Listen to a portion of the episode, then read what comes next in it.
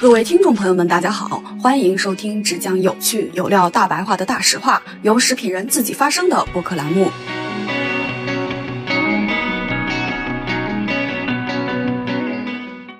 Hello Hello，大家好呀！没想到我们今天会更新吧？哎呀，不是才更过吗？嗯，啊，这不是想蹭个热点嘛？这期节目呢没有嘉宾啦，是我自己的一个简单的 solo，想和大家分享一些关于保健品膳食补充剂的常见套路。那我们废话不多说，就先开始吧。第一个呢，我想提到的是便便相关的。首先，老生常谈，香蕉不能够帮助排便，反而会加重，因为不成熟的香蕉中鞣酸反而会让我们湿润的便便干结成一个大硬货，导致便秘更加的严重。那么我们来说点通便的东西吧。我不知道听友们有没有吃过一来自日本的一个粉色的小丸子，叫汉黄汉堂进口便秘丸，四百粒，差不多六十到一百块钱的样子。我还自己就是找朋友要了几片，特意试了一下啊，真的非常通畅啊，真香！哎呀，然后详情页中呢说这个是中草药提取物，对吧？其实呢，大家可以去看一下它的主要成分，其实是叫。比沙可定，它的本质呢就是一种泻药，其实在我国是作为 OTC 这种里的。那我自己用下来呢，这个小粉丸真的是威力无比，就是怎么说呢，就是已经变成了液体的这样一种状态。因为我当时是睡前吃的，然后当时呢我是凌晨。四点钟，忽然肚子痛醒，赶紧跑到洗手间，真的，一泻千里，就差点就，嗯，这里省略掉二十个字。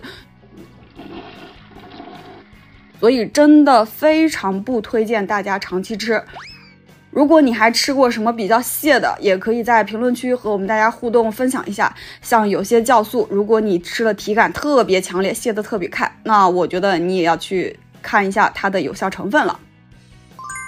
那另一个关于便便的，还有一个有股风，最近很火嘛，就是益生菌。那这个市场呢也很卷，十亿级的产品好像已经不好意思上架了，现在动不动就几百亿，甚至上千亿。那么这里呢，我有两个小点可以提一下。一个是益生菌都写的是添加量，这里和大家敲个警钟，添加以后还要加工，加工以后还有包装，包装以后还要出厂，出厂之后还有物流，物流到了货架，离大家的手里面还有很长的一段时间。所以呢，添加量不等于出厂量，更不等于说你吃到实际的量。那所以大家在选择中还是要选择相对经典的大牌，不要被包装上面多了几个零就蒙蔽了双眼，左右了选择，贡献了自己的钱包，对吧？毕竟赚钱其实也挺不容易的。那还有一个点呢，是关于益生菌的包装。这几年大家都应该被一个小杯杯的小瓶子的占据了很大的曝光，对吧？不知道大家有没有买过这种包装的产品？其实我自己买开会发现，就是有些产品你撕开铝膜会发现它里面的粉粉是会结块的。那我们抛开产品本身活性还剩多少不谈，这个这种结块的状态本身就不是一种非常好的消费者体验。其实呢，我们也都知道，益生菌是非常娇贵的，并不是所有的剂型和包装都适合这个品类。那从我们业内常规的一个操作经验来看，其实调包这种一小袋一小袋的，通过材好的一种材质，是可以有效的保护益生菌的活性的。所以呢，海外的有些小伙伴看到，其实，在海外。就是条带的包装是比较常见的，还有一个比较常见的形式就是胶囊。而且的话，怎么说呢？小杯杯这种包装包材它真的很贵，而且也没有什么用，反而呢有点副作用，有让益生菌本身失去了活性，对吧？而且呢，怎么说呢？这个小杯杯，你像某小杯杯的益生菌，小杯杯本身的价格比里面的益生菌粉要贵得多。那第三个呢？我想聊一下今年也比较火的这两年，像它叫白芸豆。那首先呢，我要跟大家说清楚一点，就是有活性的白芸豆提取物真的只能作用于淀粉到糖的转化。所以呢，如果你今天去吃烤肉了，或者喝了奶茶，想靠吃白芸豆片儿啊，那不好意思，真的只有心理作用，因为它只能切断淀粉到糖，而且还不是百分之百。你吃的那些油乎乎的烤肉、含糖的奶茶，白芸豆真的是做不到呀。它的作用机理呢，我很喜欢丁香医生的那个比喻，它能够剪断淀粉到糖的这个转化的过程。同时呢，临床中只有美国品牌的 Face Two 能做到了，就是说针对一定特征的实验人群，每天一点五克，结论是能够降低百分之六十六淀粉到糖的转化。临床数据仅供参考，并不等于说你吃了就等于这个效果。所以呢，这也就是我说的第二点。那么第三点呢？白芸豆粉和白芸豆提取物是两个东西，而且呢，并不是所有的白芸豆提取物都有活性。Face Two 算是行业内比较有口碑、原料以及临床背书的原料品牌。那其他的一些品牌呢，也能够给到一些所谓的活性验证的数据。我只能说，大家验证的方法也不尽相同，所以真的有用没用，你自己吃了，我觉得你可以有一点感觉。所以说呢，懂的都懂。如果你吃了没用，那我没有办法。那么我们买详情页说，详情页上写了用 Face Two 的和标注含活性的就一定行了吗？嗯，倒也不是，因为原料还有掺假的情况，毕竟 Face Two 的成本在那里摆着。那你问我咋办呀？哎，那我想要么我们还是多运动吧，少吃点精米精面，也还是要就是更加健康的一个生活方式，不能总是把自己所有的希望寄于这种外在的一个辅助，因为它真的只是一个辅助。另外呢，其实关于白芸豆，行业内其实已经不是很想做了，因为呢，之前某快手的某头部带货主播已经把这个品类做烂了，消费者觉得没用，原料呢也被伤害了，毕竟当时给他们代工的代工厂连白芸豆是什么都不知道。那第四个呢？我想说的一个常见套路是关于膳食补充剂的一个宣称。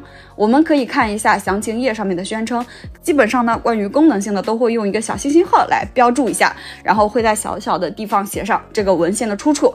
那么这里就大有可为了，尤其是对于一些功能性的食品和膳食跨境的膳食补充剂，这里呢就有很多的空子给你钻。我只要能给到一个文献证明我这句话有出处，那么我就能这么说。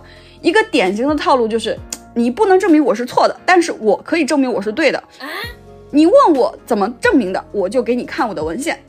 你像我之前遇到过的一个案例，就活生生的把一个维 C 单方的产品写成了一个 集美白、免疫力提高、抗氧化、养颜护肤、促进胶原蛋白合成，甚至减肥减脂、延缓衰老的一个万能神药。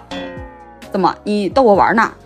你说它没有效果吧？人家每一条都能给你把原文出处标注出来，怎么说呢？毕竟维 C 是一个非常基础的一个营养素，所以呢，我们每一个这种代谢啊、身体的一个相关的功能效，其实都可能多多少少的跟它有那么一点关系。但是你要说有多大关系吧，我觉得也有点难讲。反正就还是那句老话，你不能证明我是错的，但是我能够证明我是对的。好了。最后一块呢，我们想和大家分享一个关于品牌的一个小八卦。有一个来自于澳大利亚的品牌，其实它早些年在澳大利亚只是一个第二三梯度的品牌，并不是一个非常头部的。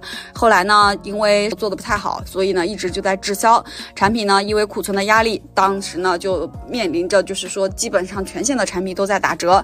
当时呢，中国有一些在做就是中国澳洲这个代购的，然后就把这个品牌呢就一部分的产品就。带到了中国，然后呢，这个品牌就嘣一下打开了中国的市场。后来呢，有专业的团队去接管运营，接着这个事炒起来了。目前呢，也被就是我们现在的一个大的一个头部背景的公司所收购了。那未来呢，我们也会在节目中和大家分享怎么样看标签，怎么样选择有效的成分，怎么样找到这个功效是否和自己相关，让大家少交一些智商税吧。好啦，今天我们就大概分享这些。我录制的时间呢是三月十四号晚上，想着要不我们大实话也来蹭个热点吧？谁让咱叫大实话呢，对吧？大家可以稍微对照一下，就是看看自己有没有被嘎到，对吧？不过呢，仅代表我自己的经历所了解的一些内容。不过呢，如果不小心伤害到一些品牌，我这里呢先跟您道个歉。另外一方面呢，也是对我们营养健康系列后续节目的一个预告。有些话题呢，我们也会在未来的内容中，请更加了解的嘉宾来详细的展开。那接下来我们更新的节目中呢，会和大家更细的去聊这些产品，包括其他大家感兴趣的。蛋白粉是不是掺假呀？胶原蛋白到底能不能美容啊？鱼油也分三六九等，怎么好好的吃了鱼油，反而我就血脂还高了？有些人买的 N M N 竟然检测不出来 N M N，吃补剂为什么会胃痛？胃痛怎么办？多维长期吃会有副作用吗？为什么有人吃了蛋白粉会肾衰竭呢？我们怎么样才能找到适合自己的蛋白粉呢？怎么买补剂？怎么看标签？怎么样才能找到真正有效的成分和含量呢？